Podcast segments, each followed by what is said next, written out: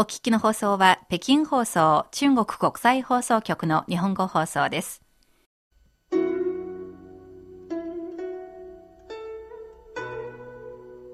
仕事のことや恋、家族などであなたは人生の迷路に迷い込んだことがありますか？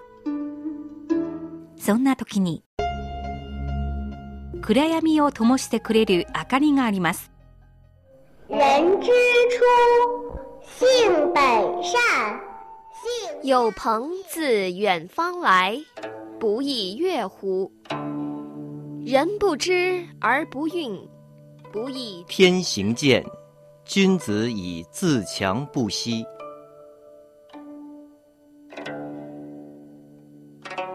先人の知恵を借りて新鮮なエネルギーでリフレッシュしてみませんか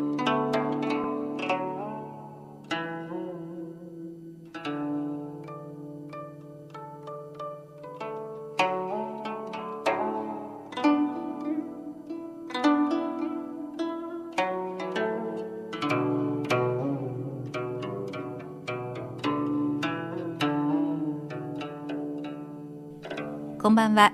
いかがお過ごしでしょうか？しおりです。こんばんは。ご機嫌いかがですか？高橋恵子です。さて、国慶節の連休も終わりました。はい。しおりさんはどっかに行きましたか？え今回は遠出しませんでしたが、はい、8月には子供を連れて日本旅行に行ってきました。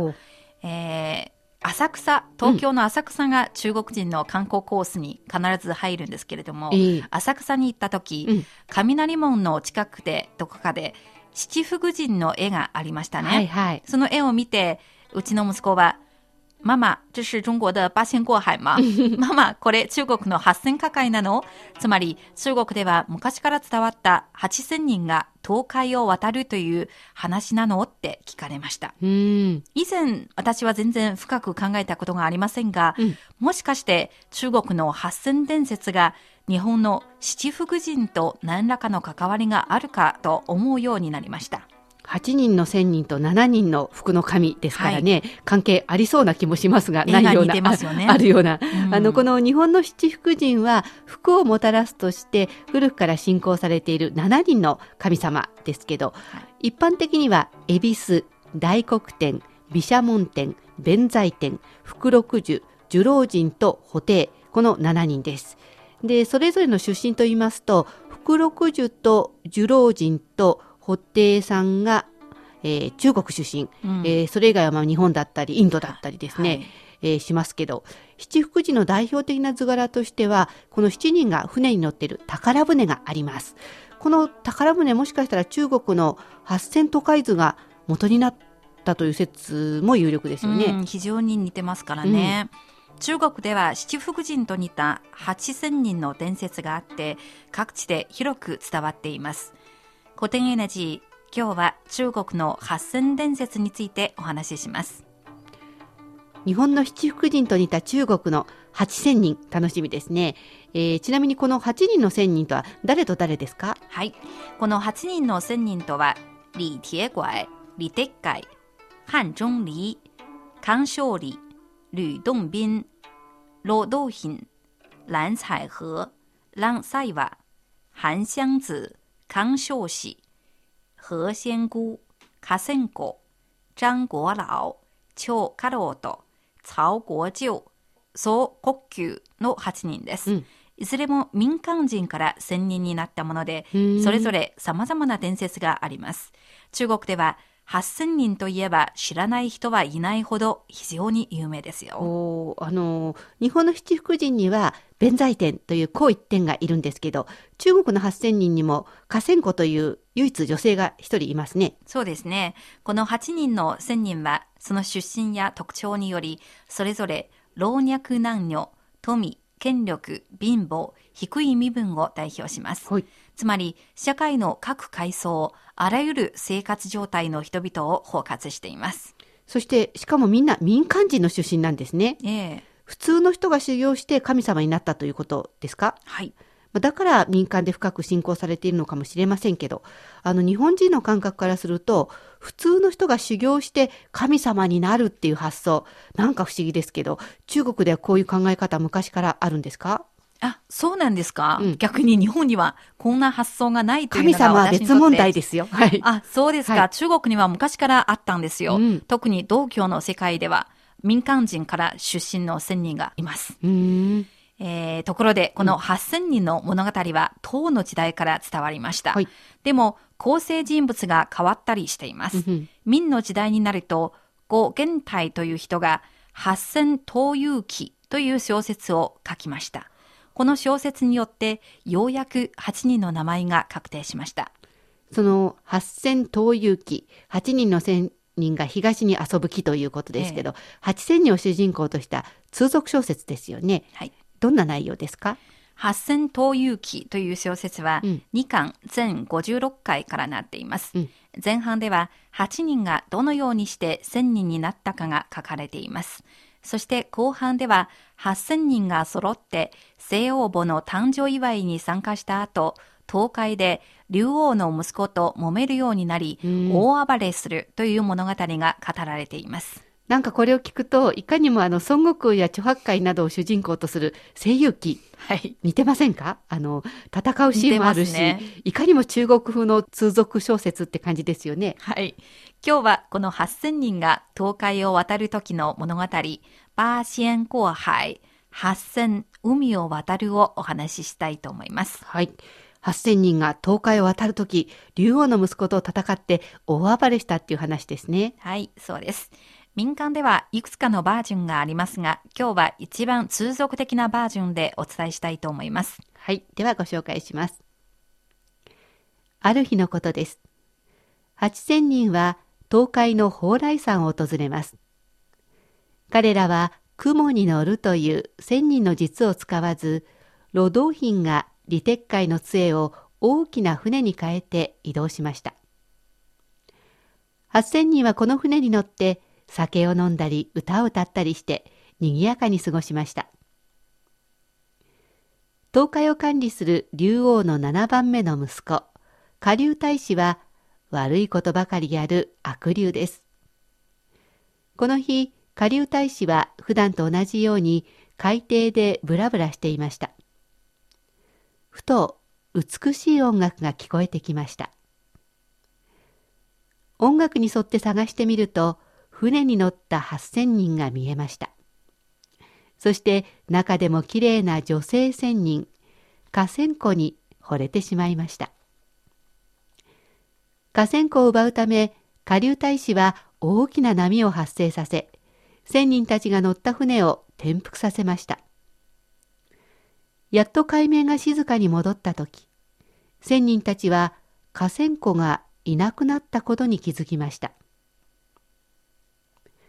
下流大使は河川湖を竜宮に拉致していたのです。残りの7人の仙人は河川湖を助けるためにすぐに竜宮まで駆けつけました。下流大使はエビやカニなどが化けた妖精たちを率いて応戦します。鑑賞理の道具はガマの葉で作られたうちわですが、そのうちわを使って妖精たちを遠いところまで吹き飛ばしました。李鉄海は杖で、下流大使が化けた大きなクジラと戦っています。しかし思いがけないことに、下流大使はまた大きなタコとなり、李鉄海の手や足をきつく締め付け、李鉄海を丸ごとお腹に吸い込んでしまいました。そこで蘭イワは急いで自分の道具である花籠を持ってタコを追うつもりでしたが、タコは急に海蛇へと化け、東へ逃げようとしました。長家老はロバに乗ってこれを追いかけましたが、ロバの足はカニに噛まれてしまいます。この時、総国球が現れ、カニの妖精を殺し、長家老を助けました。最後に7人の仙人は力を合わせて、下流大使を破り、河川湖を解放しました。これは中国の広い地域で伝わっている八仙過海、八仙が東海を渡るという物語です。四字熟語、八仙過海はいつも各显神通と合わせて使われます。八仙过海、各显神通。八千海を渡るに、おのおの陣痛を発揮という意味です。今はそれぞれの本領を発揮するという意味で使われます。さて、一曲お聴きいただきましょう。はい、テレビドラマ、八千電気の主題歌で、謝天元、千人の縁、どうぞお聴きください。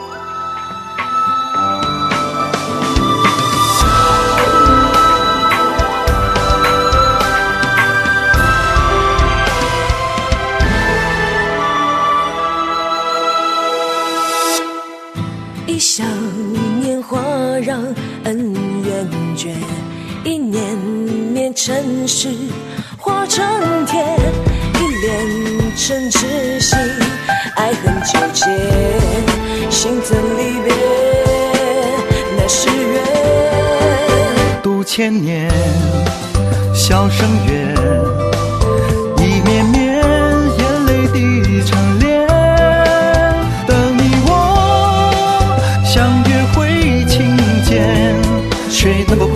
看这恩怨。先逍遥在人间，他已世事妄言绝千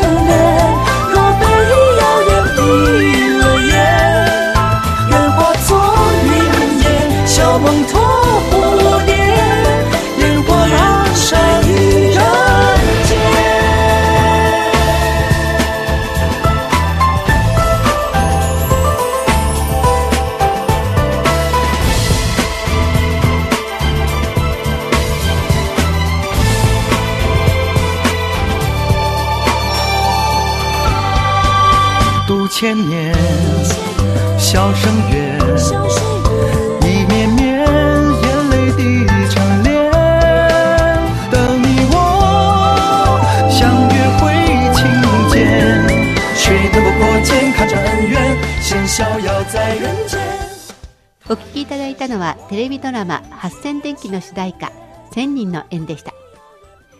さて、二つの四字熟語、パーシェンゴーハイ、高仙仙東、八千海を渡るに、おのおの陣痛を発揮。まあ確かにさっきの物語の中にも8人の仙人みんな出番があってそれぞれ違う道具、ほうきを使ってますよね、はい、えー、ちょっと思い出したんですけど日本の猿カニ合戦。これも悪い猿をやっつけるためにカニはハサミ、蜂は針、栗は熱くなって火傷させたりという感じで、まあ、日本でも何気ないものが武器になってますけど、中国も同じみたいですね。そうですね。うちわや杖、笛、剣、ひょうたん、花かご、玉製の板、有鼓という楽器の一種など、うん、八千の法器、つまり神通力を発揮する道具は様々で、うん、本来武器と呼ぶようなものではありませんね。そうですね。ちなみに、えー、下流大使に拉致された美人仙女、河川湖が持っているのはハスの花です。いずれもこう日常生活の周りにあるようなものですもんね。えー、えー、こういうふうにこう8000人には異なる法器、道具があって、戦う時にそれぞれ違う神通力、つまり本領を発揮するわけですね。そしてそれぞれの長所を生かすと最強の千人集団になるということでしょうかね。はい。先ほども言いましたけれども、中国の道教の伝説には数多くの千人がいます。その大勢の1000人の中においても、8000人は民間人の出身という数少ない存在です。うんまあ、庶民に近い存在だからこそ、民間で親しまれ、幅広く信仰されているんでしょうね。でもこの修行を重ねれば誰でも1000人になれる可能性があるという暗示が働きかけてみんなの心を掴んでるんでしょうか？まあ、今なら頑張れば誰でもお金持ちになれるっていうところでしょうかね？はい、とても通俗的な言い方ですね。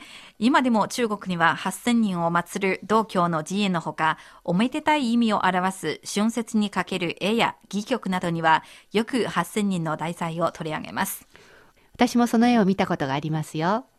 古典エナジー、今日は中国の8000伝説をお届けしました。次回から8000人の一人一人のエピソードをお伝えします。この番組を気になってご意見ご感想がありましたら、ページの書き込み欄にお寄せください。お待ちしています。固定エナジー、お相手は高橋恵子と修理でした。皆さん、次回のこの時間にまたお会いしましょう。ごきげんよう。